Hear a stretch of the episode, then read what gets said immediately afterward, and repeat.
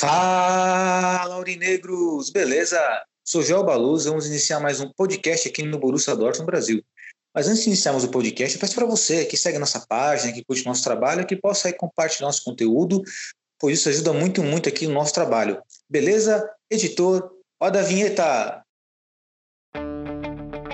Schmelzer, Lewandowski jetzt mit der Flanke in die Mitte, die kommt nicht schlecht. Schieber, Reus, Reus in die Mitte, wir machen rein. Tor, Tor, Tor, Tor, Tor, Tor, Tor, Tor, Tor, und Tor, für Borussia über Dortmund. den 3 Asphalt. zu 2, Als wir rasten alle aus. Als gäb's ein Lied, das mich immer weiter durch die Straßen zieht kommen dir entgegen, dich abzuholen. Wie ausgemacht, zu derselben Uhrzeit, am selben Treffpunkt wie letztes Mal.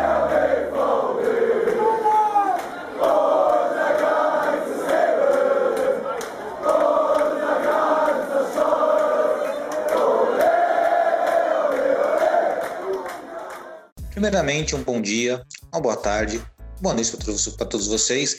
A nossa mesa virtual de hoje, nossa riquíssima mesa virtual de hoje, estou na presença do nosso querido editor, diretor do Borussia Dortmund Brasil, Renan Arade. Boa noite, Rê, tudo bom? Boa noite, Elito. Boa noite, galera. Então, é tudo bem, né?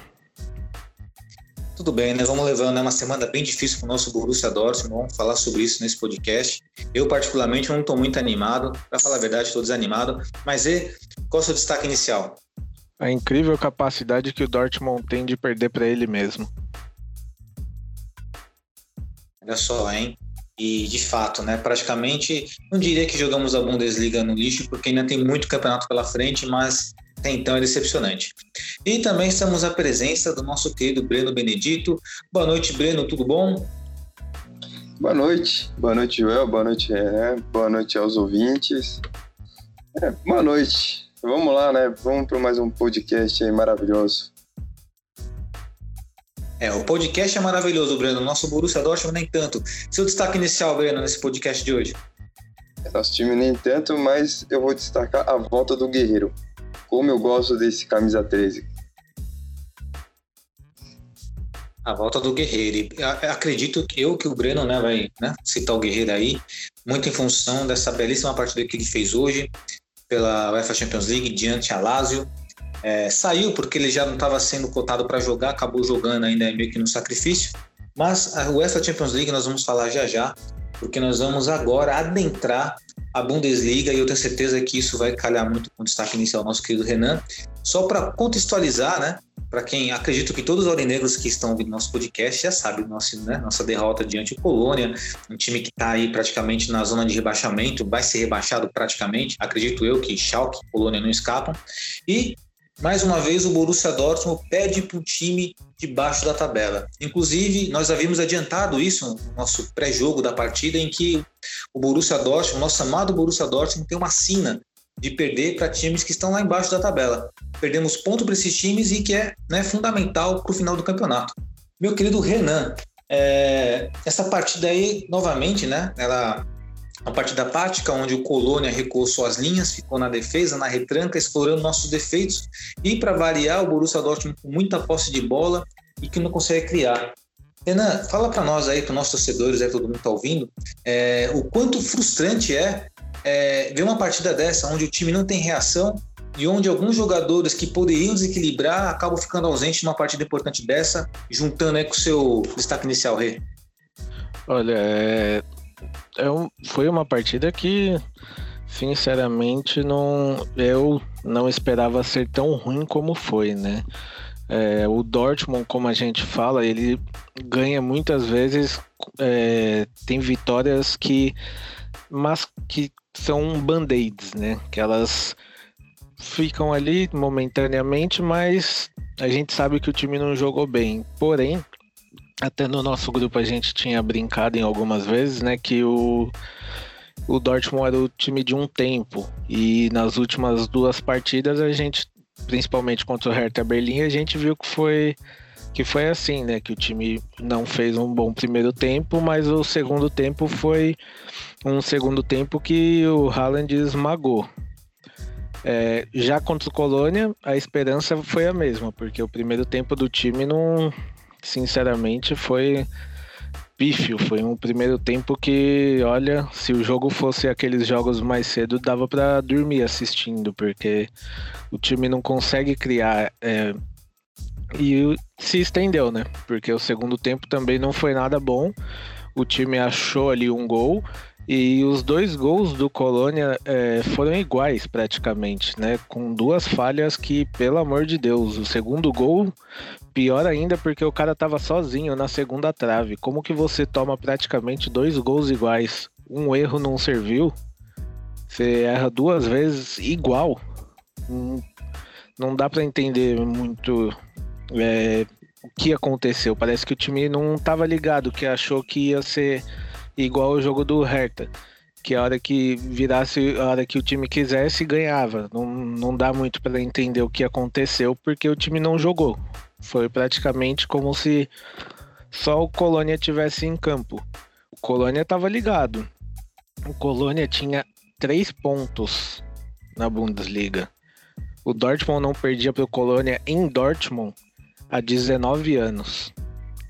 E o nosso querido todo o nosso querido elenco, nosso querido técnico, nossos queridos diretores conseguiram essa proeza. Depois de 19 anos, perder para o Colônia em casa. Então, é, como eu disse, o Dortmund ele perde para ele mesmo. Por quê? Porque não era um jogo para perder, principalmente para quem quer, quem almeja ganhar um título. É, o Bayern ele tropeça, tropeça e a gente tem chance, tem chance, mas não aproveita. É, o que aconteceu contra o Colônia não pode acontecer. É, não posso falar que é um, algo que não acontece frequentemente, porque recentemente a gente também perdeu do Augsburg, né? Então é outro tropeço que não deveria ter acontecido. Por isso que eu volto ele tem uma capacidade que eu não vejo em nenhum outro time de na hora que precisa, ele perde para ele mesmo. Contra o Colônia foi assim. É, contra o Colônia, principalmente, a gente pôde ver que vai ter dias que o Haaland não vai estar tá nos melhores dias dele. E aí a gente vai ficar como? Vai depender do quê? De ninguém? Porque contra o Colônia foi assim. Quando o, o, a bola não chegou no Haaland. Além da. Não sei como. Não, não deu para identificar se ele tava num dia bom ou num dia ruim. Porque ele não teve muitas chances. O meio-campo não trabalhou com ele. Foi um jogo que eu sinceramente esperava muito mais do Dortmund, muito mesmo, porque era um jogo para ganhar de pelo menos 2 a 0. 1 a 0 que fosse, mas pelo menos 2 a 0, porque Colônia tá na a briga do Colônia é outra. A nossa é o título, a do Colônia é para ficar.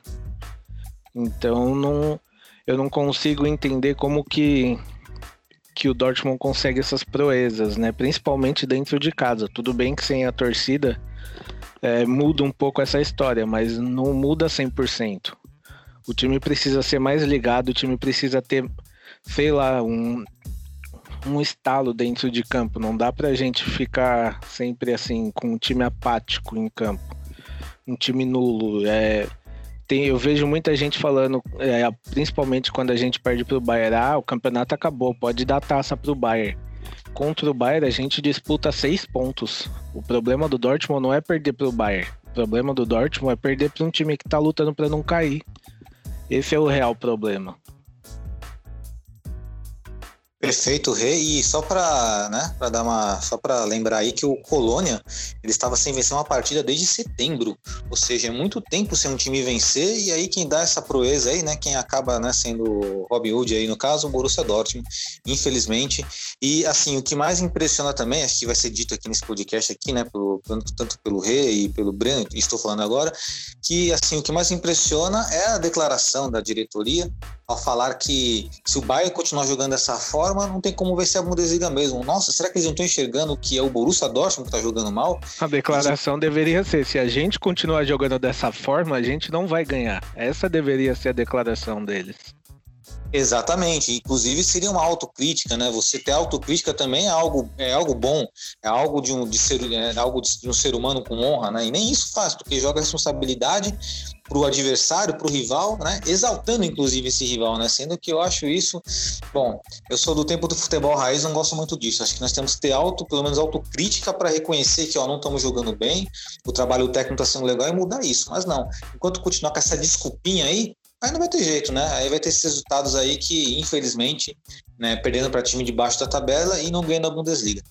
Se Agora, a para, se a gente for parar para pensar, eu não, você deve ter melhor que eu aí, não sei se você tem na mão, se não tiver, desculpa.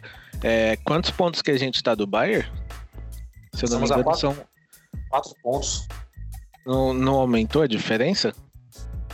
De 20, 21, 20, não, 20, não, é 20, 21, 22, quatro pontos. Quatro pontos. A gente perdeu seis pontos para times que estão brigando lá embaixo. Na, não, para times que estão brigando lá embaixo, não, que o Augsburg não tá, mas daria para ganhar. O Colônia ele tá ali brigando para não cair. Então foram seis pontos que a gente poderia estar tá líder. No... Não, tem um detalhe aí, porque assim, ó, o Bayer Leverkusen tá com 19 e o RB Leipzig com 20, ou seja, não é só o Bayern que tá na nossa frente, dois times na nossa frente, ainda com o Wolfsburg cafungando. Então, porque... pontos. Você pensa que a gente tá aí com 18 na quarta colocação.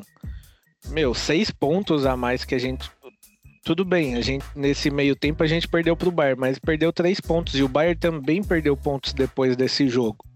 Então estaria no praticamente elas por elas. Era seis pontos a mais que a gente teria estaria na liderança. Exatamente, né? E ainda vai perder pontos também, né? Esse, esse ponto também que o Bayern. Exato, eles não, não vão ganhar todas no, até o fim do campeonato. Como eles já perderam, eles vão perder mais. Só que a diferença é o Bayern perde quando ele pode perder. O Dortmund perde quando não pode perder. Pois é. E bom, vamos trazer agora o Renan, nosso querido Breno, para o debate. E vou perguntar para o Breno é, a seguinte questão aqui: o quanto decepcionante é essa derrota do Borussia Dortmund para o Colônia, Breno? E Breno, você assim como eu também, né? É, você também faz pré-jogo, você gosta de fazer uma análise de pré-jogo diante de uma partida e tal. E assim, quando você vê um resultado do vice-lanterna um resultado, uma vitória diante do nosso Borussia Dortmund, qual é a cara que você fica na hora? Porque você faz uma análise ali bonitinha ali, você projeta uma vitória, porque de fato, né, o futebol não tem como você prever na bola de cristal, não é uma loteria, mas é, tem como você pelo menos projetar, né? E o Borussia Dortmund era favorito diante do Colônia, então que cara que você vê essa partida e o quanto decepcionante essa partida é para você, Breno? É, é, muito, é muito decepcionante, né? É porque o time não teve reação nenhuma, nem quando tomou o primeiro e nem mesmo quando tomou o segundo. Né? Não foi uma, aquela, aquela pressão que a gente esperava. O time, o time se recompõe mal, é, a marcação é toda errada. O primeiro gol foi de uma marcação totalmente errada na grande área.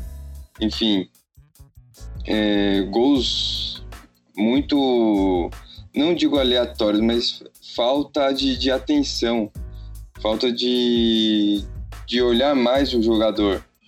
É, então acaba sendo que muito decepcionante, né?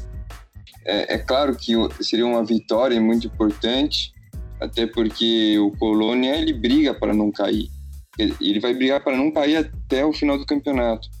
É como o Renan falou, é, o Bayern também tropeçou, então ficaria ela, elas por elas é, esses pontos, essas derrotas, que deixam o, torcedor. Não é, não, não é só a derrota em si que a gente fica bravo e amargo. São as declarações dos, dos pós-jogos. Eu acho que a gente fica mais irritado não só com o jogo, mas principalmente com as declarações. É, vou, é, lógico que, tipo, elogiar um trabalho do rival, ok, acho que até, é até compreensível, ah, o cara foi campeão, enfim. Mas não dá para ficar babando o ovo do, do Bayern. É inadmissível.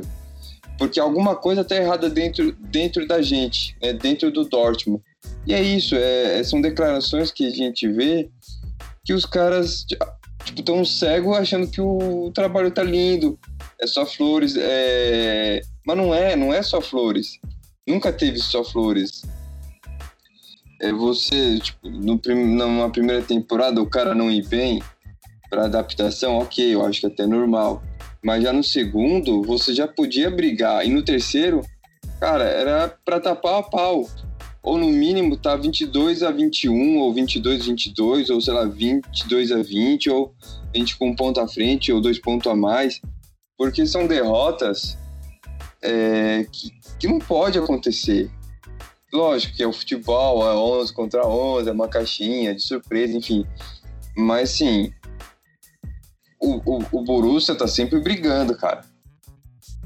Brigando pelo título. Ele não pode perder um jogo como esse. Você empatar com o Bayern ou, ou perder pro Bayern ou ganhar, ou enfim, ter os, os, três resultados contra o Bayern é normal. Você tropeçar num, num Bayern Leverkusen e depois recuperar é normal, porque o, o Bayern Leverkusen é um time bom. O, o Leipzig também. Agora, Wolfsburg também é, são resultados até normais de um, de um empate, uma vitória, enfim, dos três resultados. Agora, na parte da tabela, você tem, você tem que ganhar. Você tem que ganhar e golear, porque é ali que vai fazer a diferença, é no saldo de gols. Se você não golear, você acaba também pode acabar perdendo, mas por uma diferença pouca, mas tudo bem. Agora, o que não pode é perder. E não só perder, é você florear a situação que está acontecendo. Olha, sinceramente, eu acho que o que mais me irrita não é, pelo menos para mim, não é perder. Meu problema não é não é perder, igual o Breno falou. Não, o problema não é perder. Perder todo mundo vai perder uma hora. O problema é ver a passividade dos jogadores, o modo que eles aceitam a derrota. Não dá, a gente vê é, alguns jogadores que parece que o Dortmund tá ganhando. Não dá, é, tipo, o time não Parece que não entendeu quanto tá o placar. Não, eu não consigo entender isso. Não são todos jogadores, lógico. A gente sabe que tem alguns ali que, se pudesse, dava porrada, mas tem, tem algumas coisas ali que não dá para entender, não. Me irrita muito ver um, um time perdendo de 2 a 0 e sendo passivo no jogo dentro da sua casa. O que me irrita mais ainda é o jogo dentro de casa.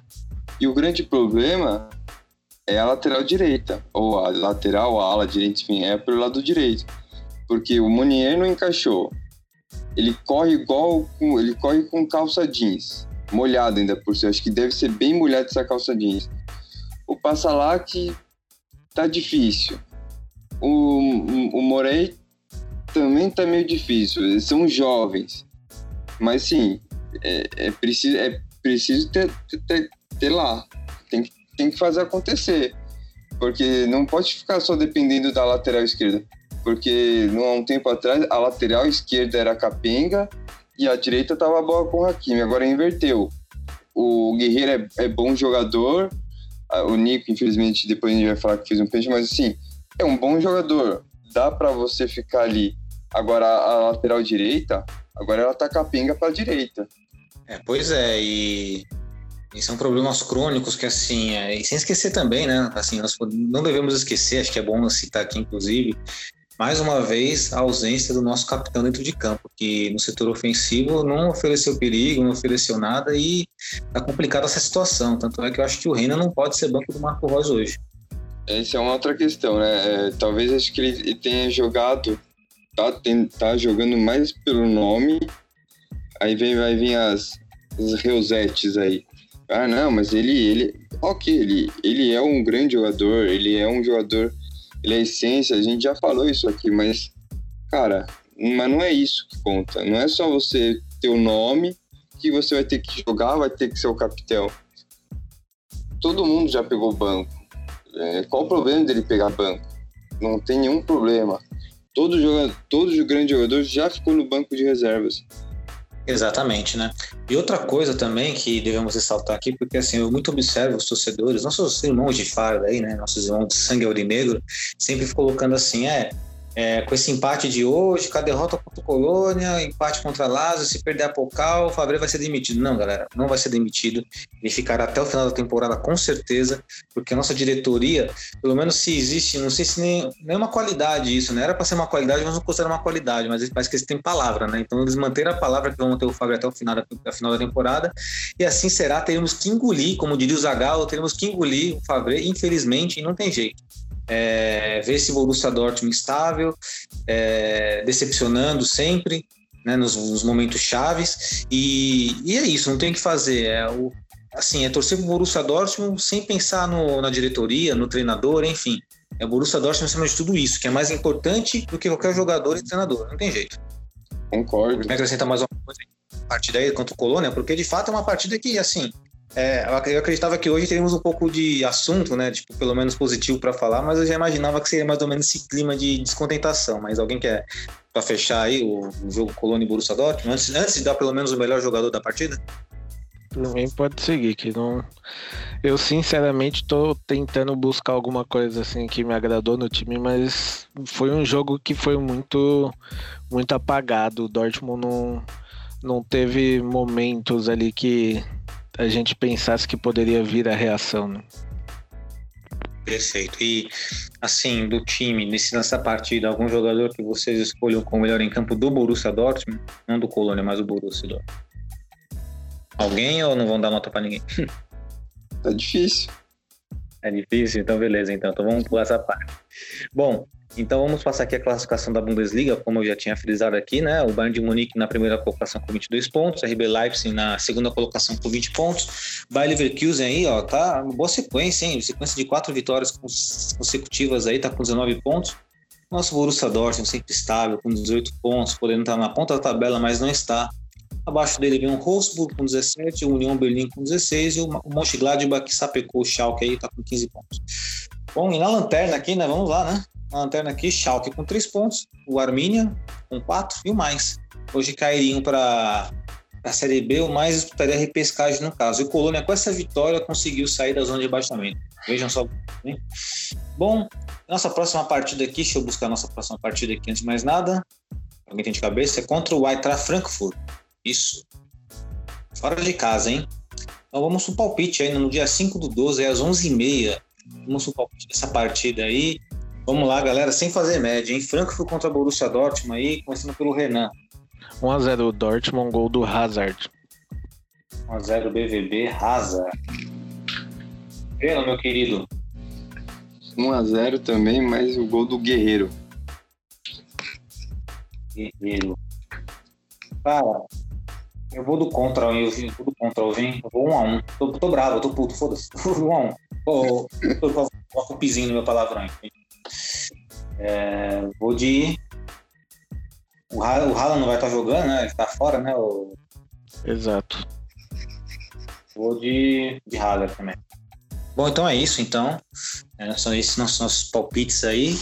Né? Eu espero que o Borussia Dortmund vença, mas a revolta faz com que eu eu faço outro tipo de aposta aqui. Não queria fazer esse tipo de aposta, mas vamos lá, vamos seguir aqui o nosso, nosso podcast. E agora vamos falar de UEFA Champions League, né? Champions! Olha só, sempre afinado, hein, galera? Afinado.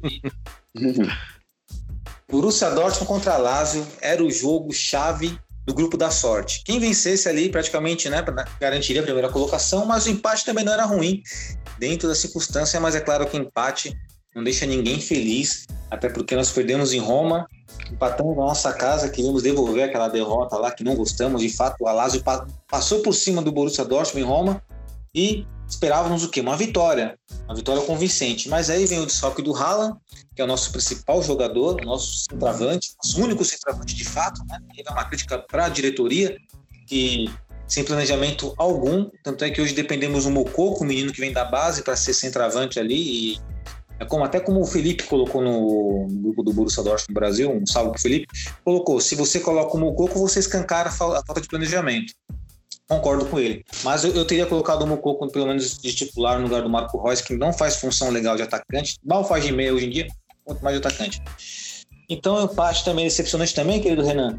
Como que você enxerga essa partida? Algo, algo que você gostou, algo de positivo e o que, que você sua análise aí dessa partida aí que foi tá, tá bem quente, né? Foi agora há pouco. É, foi mais uma partida frustrante do Dortmund, né? Já começou a frustração quando houve a notícia de que nem Kahn nem Haaland ia pro jogo, né? Porque o Kahn também ficou de fora e por conta também de uma lesão e só piorou ainda o, o humor, né? Quando o Favre declarou que o Haaland só volta em janeiro, né? Então, o que era ruim piorou. Então, é, o jogo também não ajudou muito, porque sem o Haaland, o time do Dortmund parece que fica cego. Não, ele não tem uma referência né, para quem passar a bola.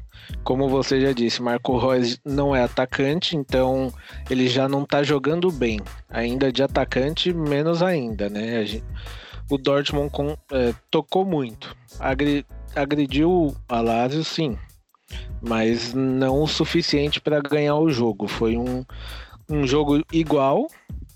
É, o Dortmund foi prejudicado, porque aquilo ali não foi pênalti nem aqui, nem em lugar nenhum. Isso porque a gente tem o VAR, né? Mas pelo visto o VAR só funciona quando convém, né? Porque aquilo ali não foi pênalti nunca. O árbitro tava na cara da jogada. Ele tava ali, não tinha ninguém que tampasse a visão dele. Ele não deu pênalti na hora. O VAR chamou e ele resolveu dar o pênalti. Alguma coisa é bem estranha, né? Eu queria muito saber o que que houve, o que o VAR falou para ele, porque aquilo não foi pênalti. Não foi mesmo. A gente reviu várias vezes e não foi. Foi uma encenação das piores que eu já vi e ele resolveu dar o pênalti. Aliás, um dos piores árbitros que eu já vi apitando Champions League, porque ele queria aparecer no jogo mais do que os times. Então, já me irritou por isso. Aí ainda o Dortmund não fez por merecer em campo. Então, foi um empate justo que classificou o Dortmund, mas precisa ganhar o próximo jogo, porque precisa se classificar em primeira. A gente tá vendo que todas as equipes grandes já estão se classificando, então se classificar em segundo seria praticamente assinar um atestado de pegar um dos um time mais forte na próxima fase já, né? Então foi um jogo. Oi? Seria caixão em vela praticamente. É, praticamente, porque assim, tudo bem, é só ano que vem a próxima fase a gente já vai poder contar com o Haaland e, e talvez se baixar uma luz lá na diretoria tenhamos contratações, o que eu acho muito, mas muito, muito, muito difícil. Não acredito que o Dortmund vá trazer ninguém nessa próxima janela de transferências, até porque ainda não teve a volta dos públicos para o estádio, então não tem a renda do, do Signal, né? Então foi um jogo bem ruim, um jogo que fez o empate foi o mais justo. Os times jogaram para o gasto. O Dortmund é, igual eu falei, não tinha o seu ponto de referência, o que mais uma vez é, me traz o Marco Reus, que é o capitão e deveria ser o maior ponto de referência do Dortmund, e não é. Hoje o ponto de referência do Dortmund em campo não é o seu capitão, é um menino que chegou na temporada passada, que é o nosso artilheiro, que pega a bola e manda para dentro. O Dortmund sem o Haaland perde toda a sua força, né? A gente já vem falando há um tempo. O Marco Reus não vem jogando nada bem. O Sancho não tá na melhor fase. Então, o, o que sobra pra gente é alguns lampejos. A gente teve o Guerreiro hoje, mas o Guerreiro teve uma lesão na outra partida, né? E era até dúvida para para a partida de hoje, até por isso ele foi substituído. Eu vi muita gente reclamando, mas não tem o que fazer porque a gente perdeu o Hummels também na partida, saiu machucado. E corria, se o Favre deixa o Guerreiro, corria o risco de desgastar ele e perder mais um jogador. Além do Haaland, do Kahn e do Hummels. Perder o Guerreiro também seria a sinal, ele podia pegar as coisas dele e ir para casa, porque perdesse todos esses jogadores, esquece. Aí você podia falar que acabou a temporada porque não eu ia, eu mesmo ia começar a ficar bem preocupado, porque são as peças principais do time, né? Então, é, eu acredito que agora o Dortmund vai depender muito, pelo menos até o Haaland voltar, do, do Sancho, do Reina e do Brandt. Essas são as minhas esperanças. Eu, infelizmente, não tenho esperanças em relação ao futebol do Royce, nosso capitão, porque ele não. Não é que ele é, a gente olha e fala, ah, não, ele tá melhorando. Tava ruim, mas tá melhorando. Ele parece que o futebol dele parou em um nível e ficou. Só que é um nível que não, não é para ser titular, igual o Breno falou. É um nível que ele pode ir pro banco um pouco, porque ele hoje ele errava passe de meio metro, cara. Não, não dá para entender isso. Porque tá de titular ainda, não dá. É um momento que o Fabre vai ter que tomar as decisões. E serão decisões difíceis, a gente sabe. Porque a falta de planejamento pega. A sorte do Dortmund é que, se, dependendo do tempo que o Hummels ficar parado, a gente tem alguém para substituir, né? Porque o Zagadou voltou hoje. Então, pelo menos, não, eu acredito que não vai precisar improvisar ninguém colocando o Zagadou. Só que aí a gente vai para outro ponto. Como que o Zagadou vai voltar? Vai ser aquele Zagadou que estava é, evoluindo? Ou aquele outro Zagadou que a gente falava antes, que era um zagador sem experiência e um zagueiro que não passava segurança. Porque aí a gente vai ter uma zaga mais jovem, né? O Hummels é experiência ali.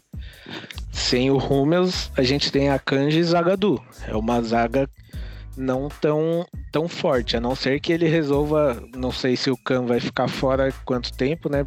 Porque não falaram ainda, mas não sei se ele também poderia recuar o cano. Mas vai ser tudo isso conforme a gente é, for indo nessa temporada. Mas, cara, sinceramente, tá, tá preocupante a situação. Porque a gente sabe que até agora não estava tendo problema com lesão, mas chegou a hora, né? E foi também é, sobre essa lesão do Haaland foi algo que eu falei aqui semana passada, quando eu disse que o Favre estava alternando as escalações, os esquemas táticos. É, ele podia alternar na defesa, que era o número de jogadores, mas as peças eram praticamente as mesmas. O meio e o ataque era sempre a mesma pessoa, Haaland. E ainda, ainda brinquei, né? Falei, Deus quiser, ele não se machuca, boca santa. O que, que aconteceu? Haaland machucado. Então, é, por aí a gente pode ver que é algo que pode, pode se dizer que era previsível. Porque o Haaland, ele dá tudo dele no jogo. Ele deixa até a última gota dele em campo. Então, ele jogando todos os jogos, todos os jogos, todos os jogos dando tudo que ele dá em campo, é, numa hora a gente poderia esperar essa contusão, né? E chegou. Aí agora só em janeiro. E só para trazer uma lembrança aí do Marco Reus, que da saudade dele, foi numa uma, uma partida de mata-mata contra o Real Madrid. Acho que nossos, nossos irmãos aurinegros vão lembrar que quando o Mkhitaryan errou os dois gols na cara, que o Marco Reus entrou na partida em Dortmund, entrou e destruiu aquela partida. Ele, ele, acabou, ele acabou com o Real Madrid praticamente, por pouco nós não conseguimos empatar aquela aquela partida ali, né, na placar agregado. E infelizmente hoje em dia não, hoje em dia não temos esse Marco Reus, esperamos que ele volte a jogar e por assim, coincidência ou não, se pegarmos os trabalhos dos treinadores do Jürgen Klopp até o Favre, né? Aí você tem o Tuchel, você tem o Stogger, você, né? Você tem o Peter Boss. O, a atuação do Marco Reus, o rendimento dele, o Favre é o mais abaixo em relação a todos os treinadores. Então, às vezes, é, não estou querendo pa passar um pano no Marco Reus, mas coincidentemente com o Fábio, o Marco Reus joga menos bola, né? Vai, coincidentemente, né? Enfim. E, bom, e trazendo agora o nosso querido Breno o debate, o Breno colocou a questão do, do Rafael Guerreiro, que provavelmente, né, em relação a essa partida que jogou muito bem. Breno, sua leitura perante essa partida aí, decepcionou também esse empate e o Guerreiro pelo menos estuou, né, no, pelo menos positivamente falando, Breno? É, mais um jogo que é mal, né? É mal, o time é mal treinado, é mal jogado, né? Você vê que as, a recomposição do time é, é ruim.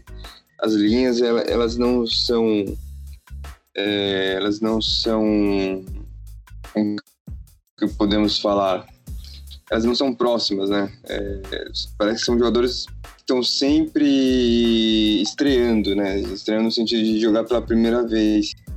O time é uma bagunça, uma confusão, a gente sempre vem tocando nessa tecla, essa tecla. E, e o bom que o Guerreiro voltou é um jogador que eu particularmente gosto, né? Desde que quando ele chegou no BVB, é um jogador que faz muitas funções, né?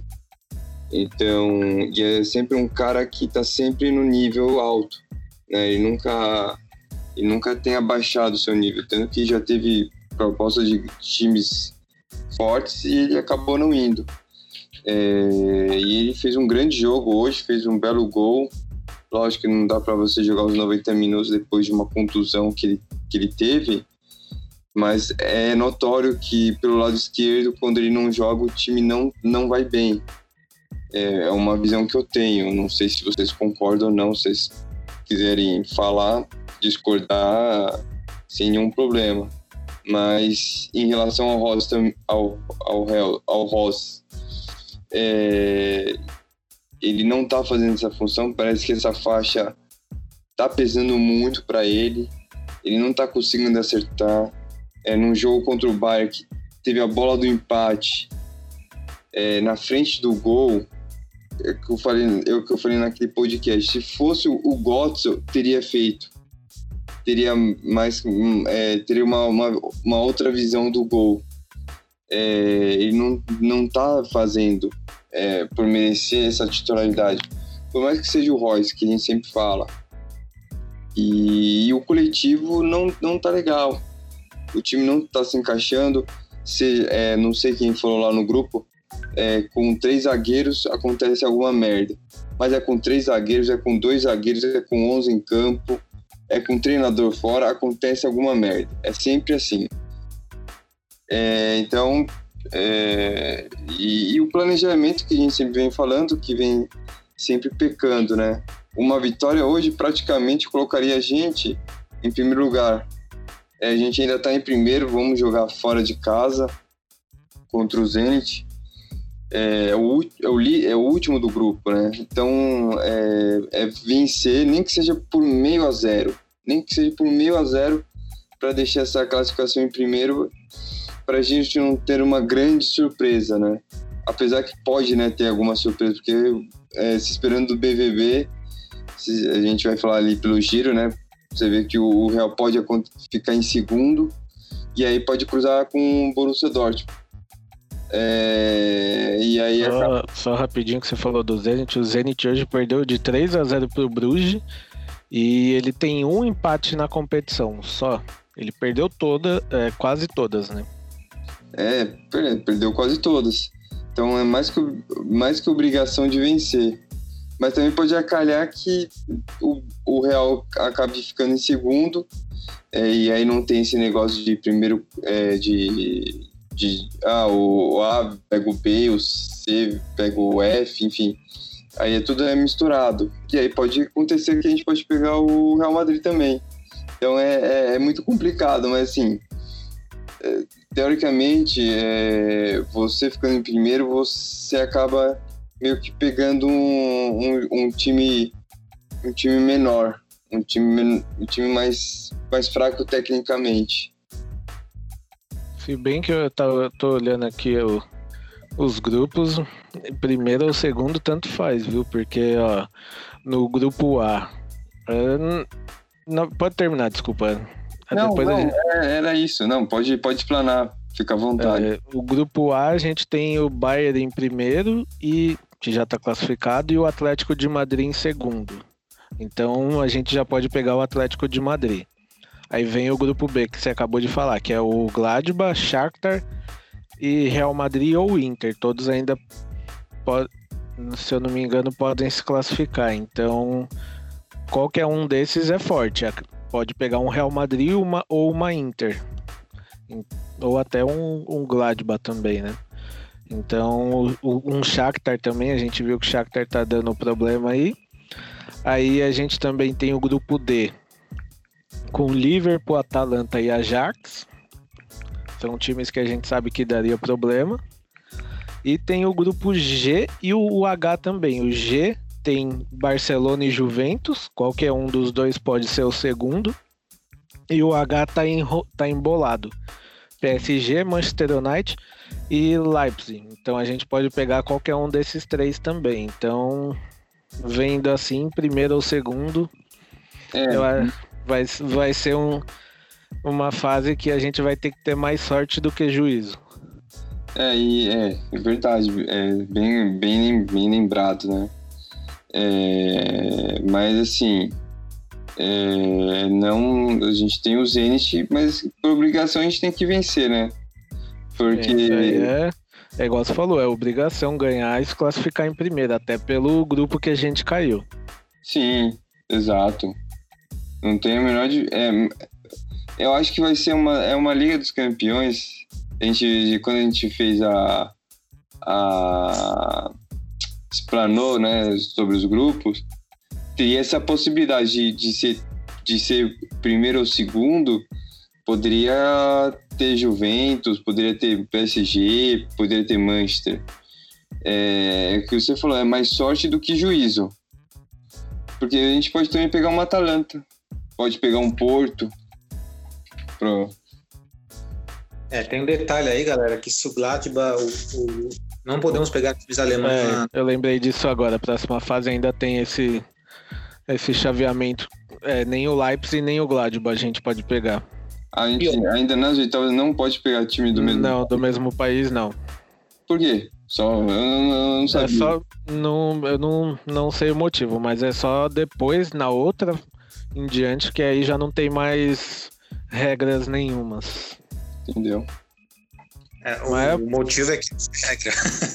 É, mas aproveitando então o ensejo que a gente tá aí nesse assunto, para vocês, desses nomes aí, qual, cê- qual vocês acham que o Dortmund pega? Supondo que a gente se classifique em primeiro. E quem vocês gostariam que o Dortmund pegasse? Manda aí, Breno. Cara, é, falando que eu gostaria de pegar, eu gostaria de pegar o Porto. Ou um Atalanta. Não sei, tá entre esses dois aí. Mas eu. Mas a zica é tão grande que a gente é capaz de pegar a Juventus. É. Eu ia falar isso. Eu queria o Porto, mas a zica é tão grande que provavelmente vai vir o, um, dos, um, do time- um dos times do grupo da morte, aí, tanto do grupo B quanto do grupo do H, é isso? United? Isso, H. Vou pagar. É, exato. Eu queria pegar o PSG, viu? Eu queria pegar o PSG, mas aí teríamos Eu que ficar. queria também. Eu já. Pode falar aí, eu já falo o meu. Não, é isso aí mesmo, é isso mesmo. Vai pegar o Porto, aí eu acho que vai. Não, eu gostaria de pegar o Porto ou o PSG, ou se você quer levar o nível PSG para ter revanche, mas eu acho que vai dar um Real Madrid, uma Juventus, uma Zica. E uh, vocês gostariam de pegar pelo menos um Sevilla? Querer, querer pegar, eu acho que eu queria PSG ou o Real Madrid. Mas eu acho que o Dortmund pega ou uma Atalanta ou a Juventus também. Ou até o segundo colocado desse grupo H. Podia fazer essa enquete, hein? Acho que seria legal uma enquetezinha assim, hein? Eu acredito que, assim, se mantiver essas classificações, o que o mais improvável, pelo menos na minha visão, do- de enfrentar na próxima fase é o Sevilha. Aproveitando aqui o ensejo, né? Vamos é, tentar aqui. é, Volta, volta, volta. Volta, vamos lá. Aproveitando o ensejo aqui do assunto da Champions League, é, vamos fazer um giro do que aconteceu por, por hoje, né? na competição mais importante de clubes aí do, do planeta.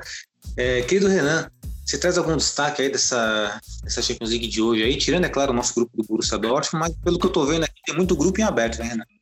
Tem uns grupos aí que estão com a briga boa.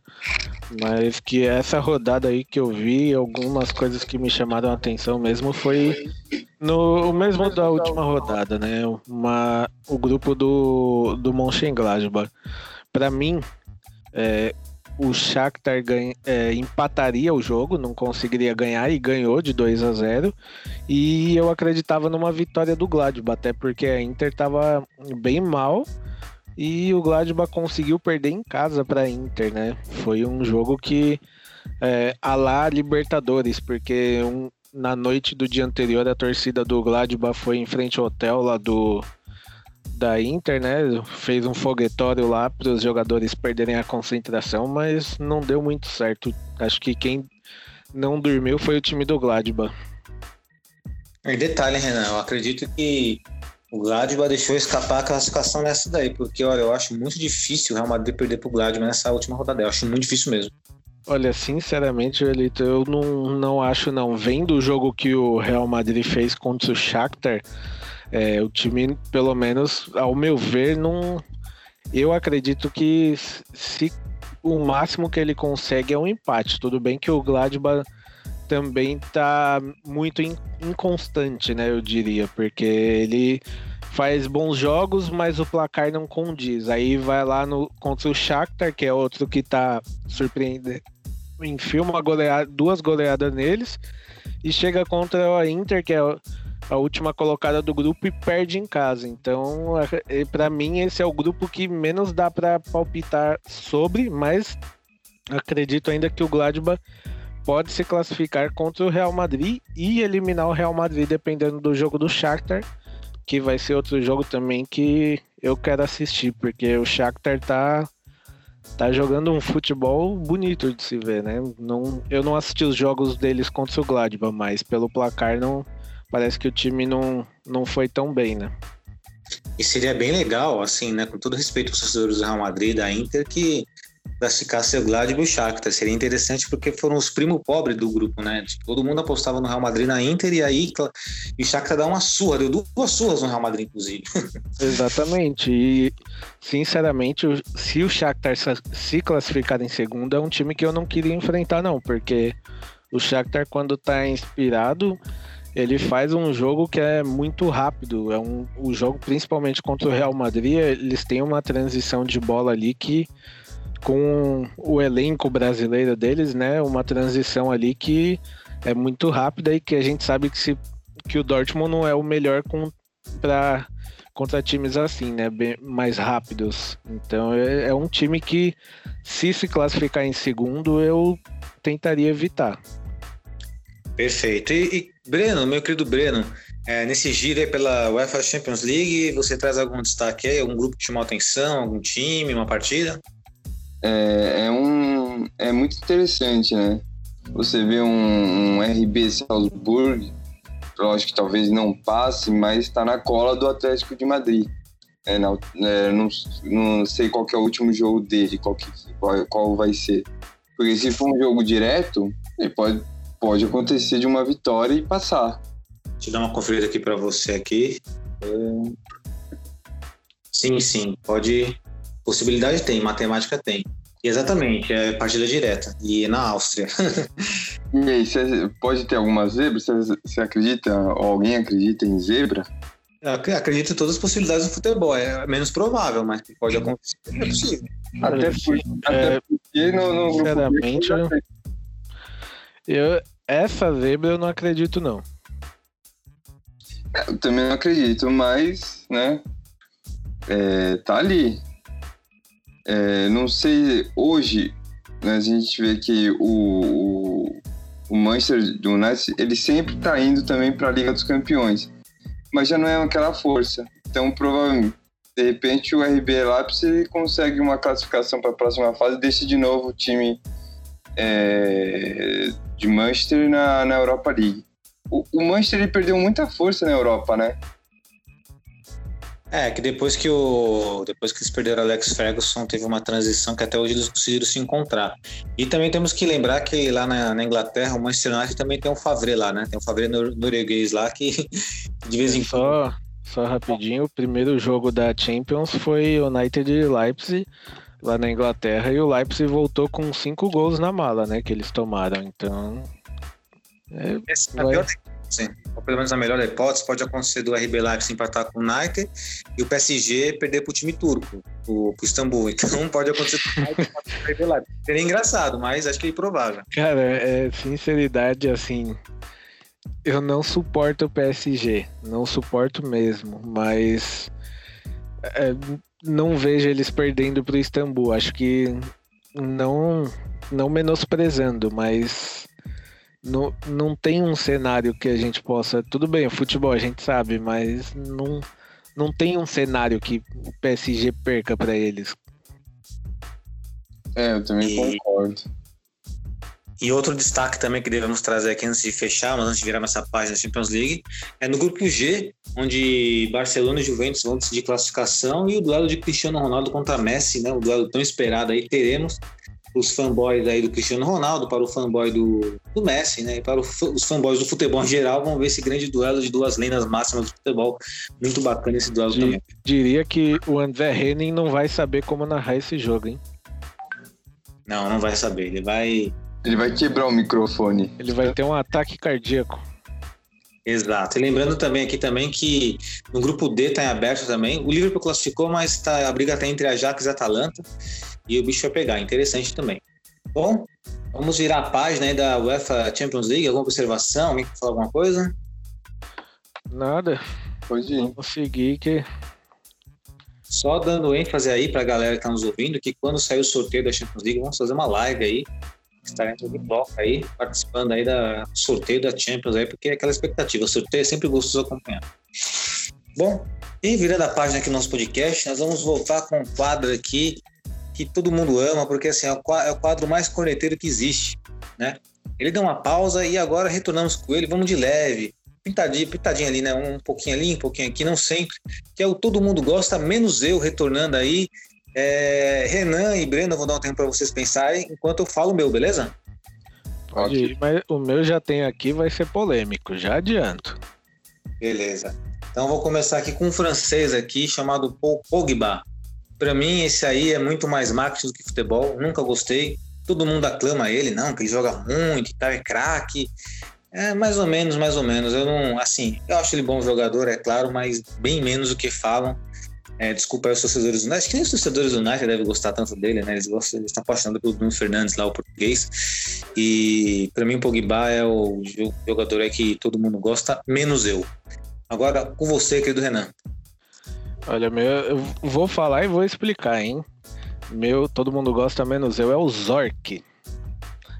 É um dos ídolos do Dortmund, a gente sabe. Não estou dizendo que não gosto dele como jogador, mas sim como dirigente do Dortmund.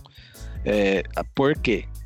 Porque ele, tudo bem, ajudou o Dortmund, tudo bem, muito obrigado, sei de tudo que ele fez como dirigente. Só que o Dortmund não corre mais risco de falência e parece que ele se prendeu nisso, porque como ele depois desse período de falência, ele parece que se prendeu lá e não, não ajuda, isso não ajuda o Dortmund a crescer, principalmente com as declarações dele. Sei de tudo que ele faz pelo Dortmund, principalmente é, nessa questão do Sancho, ele foi ótimo na, nas contratações, só que é, o Dortmund precisa é, de um dirigente hoje que eleve ele a outro nível, que tenha a cabeça mais aberta. O Zork ele é ótimo.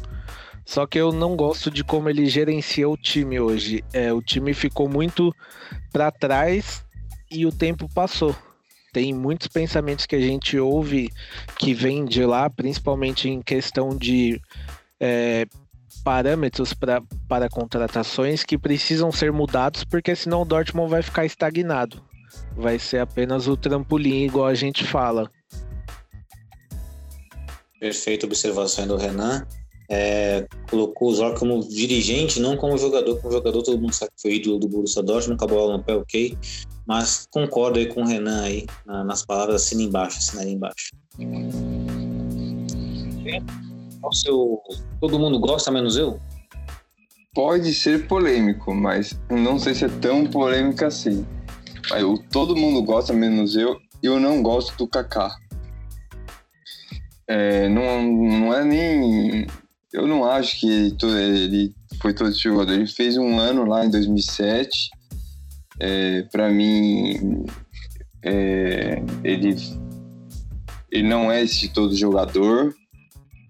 É, esse negócio de levantar a mão pro céu, esse que ele, que ele coloca, enfim.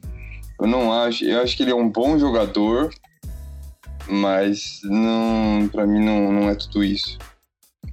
Eu- e, tipo, e também teve a briga lá que ele mascarou, ele foi é até louvável que ele foi todo todo machucado para a Copa, mas aí eu acho que o, o- eu acho que o o Dunga deveria ter reavaliado. Não poderia colocar ter um jogador a menos numa Copa do Mundo sabendo que você só tem 23 jogadores. Por mais que seja louvável, é, não deveria ter convocado. E eu também não gosto muito do Kaká, não. Acho que se faz muito de bom, de bom moço, mas também não é tudo isso, não. Fica o registro do Breno. Bom, eu acredito que o último camisa, o último grande camisa 10 que a seleção brasileira teve de fato foi Rivaldo. Hoje é o Neymar também, né? Mas até prefiro o Neymar como jogador assim na seleção brasileira do que o próprio Kaká. Eu nunca achei o Kaká encantador. Foi campeão em 2002 na Copa do Mundo, mas ele era banco. Na Copa do Mundo que era dele, que era de 2010, né? Que né, ele era um dos melhores jogadores do mundo ali. Não- foi, né? Era- na verdade, ele era o melhor jogador da seleção brasileira. E em função dessas lesões não conseguiu ser.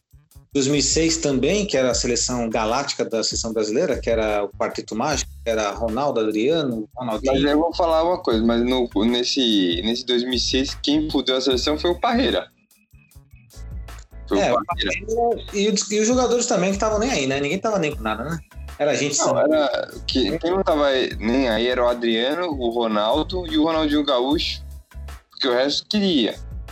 Mas, mas aí nem o Cafu tava, né? Tava. Eu também não gosto muito do Cafu também, não. Cafu Pra tava. mim o Wagner é melhor que ele. Pronto, falei. Cafu, tem muita gente tem muito carinho pelo Cafu aí. Bom, então é isso aí. Esse foi o nosso quadro aí. Todo mundo gosta menos eu. Alguma observação? Nada. Segue então, vamos seguir. E agora vamos ah, pelo quadro Merecia Mais, né? Um quadro aí que traz justiça àqueles jogadores que, porventura, né, poderiam merecer mais na, no futebol brasileiro, no futebol europeu, no futebol. Não importa. Não importa onde seja, no futebol mundial. É, trazemos aqui uma, entre aspas, uma justiça um jogador aí. Renan, você tem o seu jogador do Merecia Mais? Tenho. Meu merecia mais vai para um conhecido nosso, Aubameyang. Eu acho ele um cara muito bom, um, jogador que a gente sabe que para fazer gols é com ele mesmo, e acho que ele não tem tanto valor quanto merecia. Bela observação. Querido Breno, com você agora. O meu merecia mais. É... Eu vou colocar o Zinho, cara. O Zinho jogava muita bola, cara. Muita bola. Muita, muita, muita.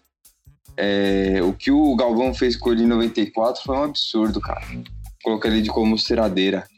É... De uma. De um pejorativo, cara. É... Sem, sem tamanho, cara. O, o, o, o Zinho jogava demais, demais. E ele jogou no Palmeiras, no, no rival que eu torço. Mas assim, o Zinho jogava muita bola. E jogou naquele Cruzeiro de 2003 muita bola, já com seus 40 e poucos anos. É aquele negócio ah, de dominar a bola e não sei o que, falar, chamar o cara de enceradeira. Cara, é, o próprio Zinho falou que, tipo, a família dele ficou chateada com isso o Zinho dá uma, uma dinâmica para a seleção e para os clubes também. Meu, era muita bola. Eu acho que ter colocado ele, ele foi Copa do Mundo, tudo mais, mas eu acho que o Zinho jogava muita bola. Mas aí esse negócio que pegou do Ceradeira, aí lascou ele. Mas ele foi um grande jogador. Mas esse negócio do Ceradeira não foi, foi, foi meio traumático assim para a família dele. Bela lembrança aí do, do Zinho. É, e, bom, o Galvão Bueno sempre queima jogador, né? Como diria o ex-piloto de Fórmula 1, tricampeão mundial, Nelson Piquet, né? É, o Galvão Bueno não tem de porra nenhuma de Fórmula 1 e também tem de porra nenhuma de futebol. muita besteira. Fala muita besteira o Galvão Bueno, mas fica a observação cozinho aí. Bom, e assim, nesse quadro... Fica o quê? Observação o quê? Oi? Observar o que, que fica aí que você falou? Não, eu falei que fica essa observação em relação ao Zinho. ah, tá. Entendi outra coisa. você entendeu outra coisa, eu sei que você entendeu. entendeu? Não precisa cortar essa não, editor. Corta essa não. Não, é puzinho. Fica sob observação Ai, caramba. Bom, vamos falar um pouco de outro jogador aí dos. Pra mim, o merecia mais aí é um jogador, ex-jogador nosso também, zagueiro, Subotite, Subotanque, zagueiro monstro, Aquela bola que ele tirou em cima da linha do. Acho que foi do Robin na, na final da UEFA Champions League, foi sensacional. Acho que deveria ter tido mais oportunidade no Borussia Dortmund, deveriam ter trabalhado mais com ele. E assim, quando ele foi lá para o União Berlim, para ver que ele estava, assim, fisicamente, ele estava totalmente acabado em relação ao que ele era no Borussia Dortmund. Não sei o que aconteceu, não sei qual mentalidade que o jogador tem, não sei qual problema pessoal que ele tem ou não, a gente não sabe. Mas eu sei que ele é um jogador aí que é uma lenda do Borussia Dortmund, com certeza aí será um dos lendes do Borussia Dortmund para os eventos no futuro. Mas é um cara que para mim merecia mais na carreira, merecia mais, inclusive, prestígio. O próprio Borussia Dortmund, acho que não deveriam ter desistido dele. E até porque nós ficamos muito tempo sem zagueiro e eu acredito que o Subotic com 50% é melhor que muita gente que jogou ali nas nossas zagas ali. Então fica aí essa justiça aí pro, pro Subotanque. Essa observaçãozinha. Bom, e agora vamos pro. Agora vamos pro duelo de lendas, né? É, duelo de futuras lendas, no caso, aqui rapidão, aqui só vocês voltam, acabou. Rashford contra Mbappé, o britânico, o inglês contra o francês aí, dois molecote, destaque dos seus times, o Rashford número 10 do, do, do Manchester United, o Mbappé aí número 7 do PSG. Renan. Mbappé, futuro melhor do mundo. Breno. Mbappé também. Eu vou de eu vou de Mbappé também, vai. Não vou mentir. É, melhor jogador do PSG. Eu gosto do. O, o Rashford pode ser uma eterna promessa? Não, não, acho que não. Ele, ele tá bem, cara. É o principal jogador. Vai evoluir muito ainda, vai ser um nome muito falado ainda. Se ele ganhar uma Copa pela Inglaterra, ele vai estar no mesmo patamar que o Mbappé daqui a pouco, tipo, em prestígio. Porque pra você ganhar uma Copa do Mundo, o Mbappé já tem uma é, Copa. Mesmo se ele não ganhar, acho que já já ele tá num Real Madrid ou um Barcelona aí, viu? É verdade, tem futebol aí. E fora que é um jogador, vale a observação, antes de nós virarmos a página aqui, é um jogador que ele faz trabalho social, ele é um cara que tem muita representatividade ele pensa nas pessoas que têm menos, ele, tem, ele faz campanha na Inglaterra, ele é um cara, assim, quem tem, quem tem curiosidade, procura sobre o Rashford, sobre a ação social que ele faz, que ele é um jogador muito presente nisso. É um, esse, isso é um exemplo de jogador, isso é um exemplo de jogador que, assim, eu acho que o jogador tem que ser bom dentro de campo e fora dele também, entendeu? E aí, né, esse ele, é um, ele é um cara que fora de campo dá show. Dá show, exatamente, né, camisa 10 também fora de campo.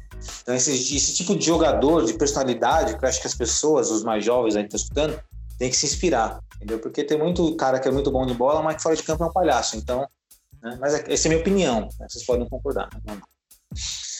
Bom, vendo a página aí, eu voltei no Mbappé, né? Então, Mbappé 3x0 aí foi rapidinho esse aqui. Agora vamos pelo giro pelo mundo aí, postando pelo Renan. Renan, mata a no giro pelo mundo.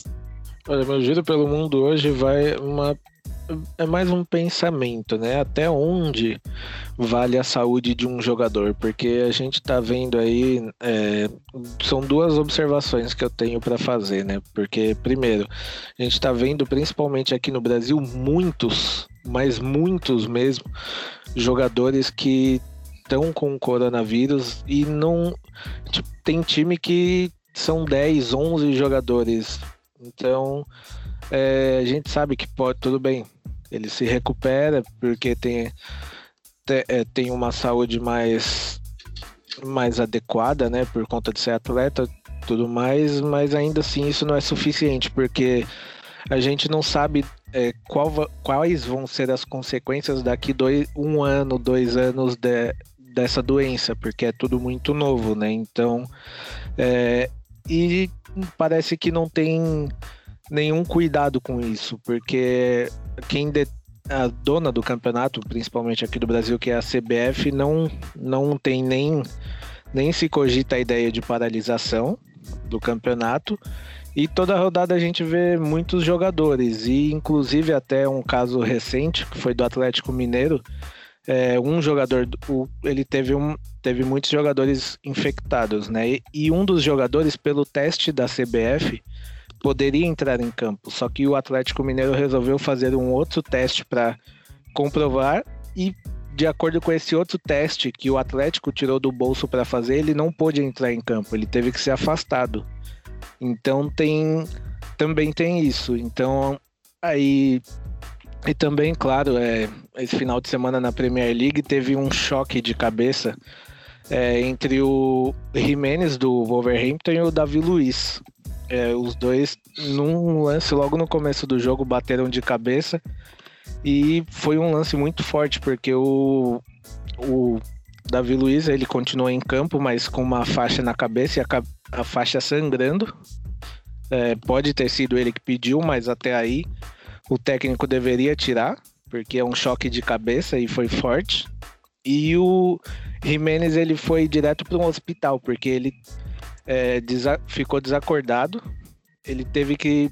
Tiveram que dar oxigênio para ele, ali no, dentro do campo mesmo.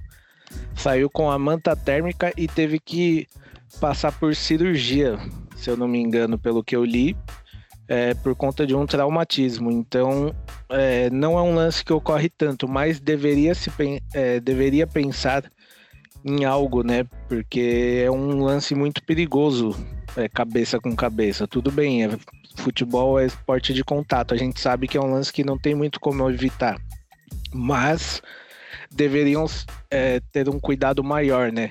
Um respeito maior com a vida dos atletas também, porque é, o que eu que estava assistindo e até o comentarista da ESPN, que eu não lembro quem era, estava é, muito incomodado com a presença do Davi Luiz em campo depois de um choque tão forte com a faixa na cabeça, a, a bandagem, né? E o sangue escorrendo pela bandagem. Então, não, não deveria. Deveria, pelo menos, ter uma regra ali, né? Que ele não poderia continuar em campo, porque Pode, na hora pode não ter sido nada, ele tava com o corpo quente, mas e se depois piora esse, esse choque de cabeça? Porque a gente viu que o Jimenez teve que passar por cirurgia.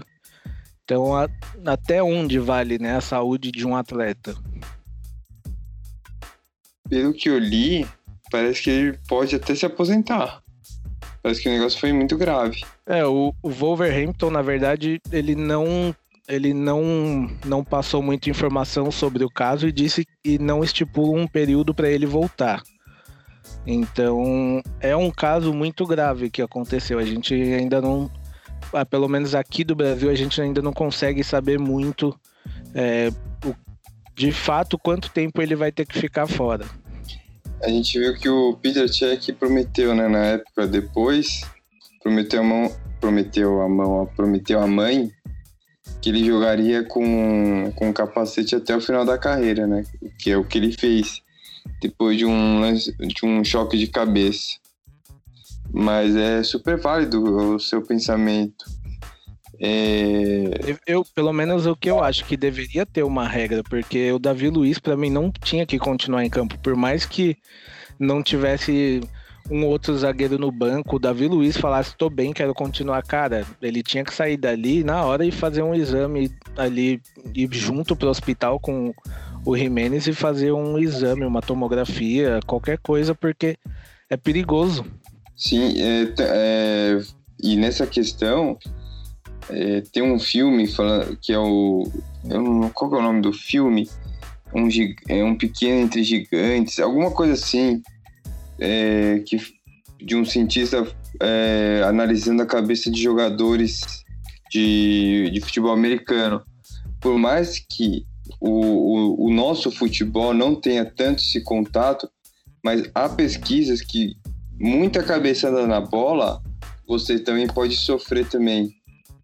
Pode sofrer é, consequências na cabeça. Pode ser que muito jogador no, no futebol americano ele suicidou por, por muita cabeçada, Eles, eles ficam. Eles ficam doidos. Eu não lembro o nome do filme, mas é um. É, mas, é, é, mas é isso. É, cabeça com cabeça, a cabeçada na bola. Tudo que você bate na cabeça, uh, o movimento, ele acaba atingindo o, o, o cérebro. Sim, sim. Inclusive, Breno, é, antigamente tinha muito treinamento de como se fosse uma forca, né? Uma, uma corda com a bola pendurada e jogador cabeceando. Hoje em dia não tem mais isso. Porque já foi comprovado já que só de cabecear a bola traz lesões para o cérebro, né? Traz lesões para a cabeça. E a cabeça do ser humano não foi feita para ficar batendo. Tem um e foi bem lembrado isso aí que esses dias, esses dias não foi ontem eu estava vendo aquele de noite lá, o programa do Danilo Gentili? Um ótimo apresentador, adoro o Danilo Gentili. Ele estava entrevistando o Vanderlei Silva, né, o lutador de MMA, e o Vanderlei falou que ele já entrou em acordo com uma universidade X aí, que quando ele falecesse, ele doaria o cérebro, pra, o cérebro dele para essa universidade para poder estudar o cérebro dele, para entender como é que como é que reage, como é que fica com o tempo o cérebro de um ex-lutador de MMA, porque isso é muito impacto na cabeça, né? E aí ele estava explicando lá em relação ao futebol também, que tem muitas lesões. E se nós lembrarmos o jogador, é uma lenda brasileira, o Sócrates. Sócrates era médico e o Sócrates não gostava de cabecear a bola, porque ele já sabia dessas lesões, problemas que traria a longo prazo. Então é muito preocupante mesmo. Eu não vi o lance do Jimenez com o Davi Luiz, na verdade eu ouvi quando aconteceu, mas eu não procurei ver a imagem, porque às vezes foi uma imagem forte, eu não queria ver, não estava muito afim, mas fiquei preocupado, inclusive pela essa possibilidade de aposentadoria dele que o Breno colocou. Então o negócio foi muito feio mesmo, né? Vou, vou, vou falando, agora que eu lembrei, é, eu estava vendo umas. Eu estava conversando com o Renan uns dias, acho que foi até ontem, falando sobre é, algumas coisas, até eu citei o Paulo Nunes, enfim. E aí me lembrou muito na época do Grêmio, que o Jardel era muito cabeceador. E aí, tipo, eu, uns tempos atrás mostraram o Jardel meio descom, não descompensado, assim. Meio que ele não falava, tipo, as coisas nada com nada a ver, assim. É, não sei se isso tem alguma coisa a ver, porque ele, ele todo mundo falava que ele era um exímio cabeceador. Então ele cabeceava, cabeceava muita bola por jogo. E tendo jogo de quarta, domingo, quarta, domingo, terça, sei lá, terça e sábado, enfim. Pode ser que tenha gravado alguma coisa ali, não sei. Pode ser só uma. Pode ser até um, uma suposição, mas é isso. Sim, sim. Bom, mas fica aí bem pertinente aí o livro pelo mundo do Renan aí, muito bom. Inclusive, parabéns, Renan. E agora é sua vez, Breno, de mandar o giro pelo mundo aí. É, eu tava vendo um giro, eu tava pesquisando, pesquisando não, eu tava vendo que, que o meu giro, meu giro pelo mundo é, eu não, não vou falar é, futebol, mas futebol de salão, assim, mas envolve muita coisa legal. Há 23 anos, o Barcelona no futsal Cara, ele, ele, ele perdeu de propósito para não pegar o, o, Bar, o Internacional na época do Manuel Tobias no, no futsal, na final do Mundial de Clubes. Mas tem outras coisas. E, e, e é muita coisa. É muito interessante. Você vê que o Barcelona quis perder de propósito. E depois, logicamente, pegou. Foi para semifinal, ganhou, perdeu a final é, contra o Internacional. E o Internacional é um time que dá muito. Que é, é meio algoz do Internacional, do, do Barcelona, aliás. É, na estreia, eu tava vendo que na estreia do Maradona, né? Falecido Maradona, quando ele estreou no Camp Nou, o jogo foi contra o Internacional. Acabou perdendo também. E quando teve o Mundial de Clubes, o Inter ganhou do Barcelona também. Com gol, do Gabi... Com gol do Gabiru, Breno. Com gol do Gabiru. Olha que coisa interessante. Exatamente. Internacional algoz do, do, do Barcelona, do grande Barcelona. Olha só, fica aí o registro do Giro pelo Mundo, bem curioso mesmo, e com certeza o torcedor colorado aí que nos ouve aí, alô Marcola, né? Torcedor do Inter aí, com certeza vai gostar bem de ouvir essa, essa info aí, né? Que é torcedor fanático internacional do nosso Aurinegro. Aí. Um salve aí para todos os torcedores colorados. Bem interessante mesmo, né? Inclusive aquela final lá foi. eu não acredito que como o Barcelona perdeu, né? Porque o Barcelona era favorito, mas enfim. É, bom, e agora o meu giro pelo mundo é rapidinho, é coisa rápida mesmo, é em relação à ascensão do técnico José Mourinho no Tottenham, né, brigando aí cabeça a cabeça com o Liverpool pela liderança na Premier League. Eu acho que o Mourinho, ele, sabe, ele reacendeu como, como técnico. É impressionante, bem legal o trabalho que ele faz no Tottenham. Tem um documentário, eu não lembro se é no Netflix ou no, no Prime, que mostra os bastidores do futebol e mostra uma briga que tem o Som com o Loris e a maneira como o, Mourinho aparta aquela briga de maneira profissional, mostrando. Ele fala assim: olha, eu não quero saber quem tem razão, mas o nosso time é muito bom, mas o que falta para o nosso time? Ele fala, né? Falta para o nosso time fazer uma falta, é, tirar essa transição dele rápida, porque eles chegaram na nossa área e fizeram o gol, por quê? Porque nós não fizemos falta, comparamos o jogo. Nós temos que ter malandragem na partida, temos que ter inteligência na partida. E ele vai falando, vai explicando no quadro dele, é bem legal. Joelito, é no Prime. É no Prime, né? É no Prime, é ótima série. Quem quiser assistir aí, é, eu assisti, é uma série muito boa. Olha só, mais uma para nossa coleção, para um podcast especial que vamos falar sobre, sobre entretenimento em relação ao futebol, sobre séries, sobre filmes, sobre documentários, que é muito bacana. O Renan já jogou informação que é no Prime, vale a pena ver. E fica sobre, sobre, sobre essa observação em relação ao José Mourinho, perdão aí da, da gaguejada aí, né? Um salve para Rodrigo Gaga aí, aproveitando isso. ai, ai. E antes de encerrar, antes de nós irmos para a consideração final, é, vamos fazer apenas uma observaçãozinha, Renan, porque parece que no é, um, um, membro nosso aí, um seguidor nosso, nosso chamado Rael aí, ele deu uma, ele mandou uma citação para nós, uma história dele, né? Que o nosso podcast estava no top dele, não era isso? Isso, foi um do, se eu não me engano, foi um dos podcasts que ele mais ouviu aí no, no ano de 2020. Perfeito. Assim como o Rael, Rael, certamente outros torcedores aurinegros aí que nos seguem, que nos ouvem, também prestigiam o nosso podcast. Queremos mandar um salve especial pro Rael aí, que mandou esse direct aí. No, na verdade, ele citou no stories dele, apareceu lá para nós lá. Valeu, brother. Continue aí ouvindo nosso podcast aí, que nós fazemos podcast para vocês, para você, né? Tem outra marcação aqui também do podcast mais ouvido, número um, da nossa presidente Maera Batista, hein? Acabei de ver aqui. Oh, aí sim, hein? Merece um salve também nossa querida Maria Batista Maia. Um salve para você, Maia. Falta você aqui conosco no podcast aqui, uma alma feminina aqui, sempre muito bem-vinda, Raia. Grande Raia, né? Fico feliz. Estamos felizes com isso, né, Renan? Opa! Estamos sendo prestigiados aí. E é bacana isso, porque às vezes a gente faz o programa do podcast e a gente não, talvez não tenha noção do alcance. Mas é muito interessante saber que alcança as pessoas e que, assim, né, nós fazemos trabalho aqui com muito, muito suor, com muito, com muito orgulho e muita vontade, muito prazer também, né? Então, um salve aí. Rael, um salve. Nossa presida, um salve. E vamos para as considerações finais aí. Renanzito, pode mandar. Agradecer todo mundo que acompanha a gente aí nesse ano que está sendo muito difícil, mas temos que seguir, né? Então vamos lá que em breve aí a gente pode ter muitas novidades aí para quem acompanha a gente também. E agradecer todo mundo aí, Breno, Joelito. E vamos embora que o dezembro só está começando e o Dortmund já está fazendo isso com a gente. Exatamente. Breno, suas considerações finais. Dar um abraço a todos. Parabéns pelo trabalho. É... 2020 acabou, então é praticamente 30 dias né, de fazer 2021. Desejar, um...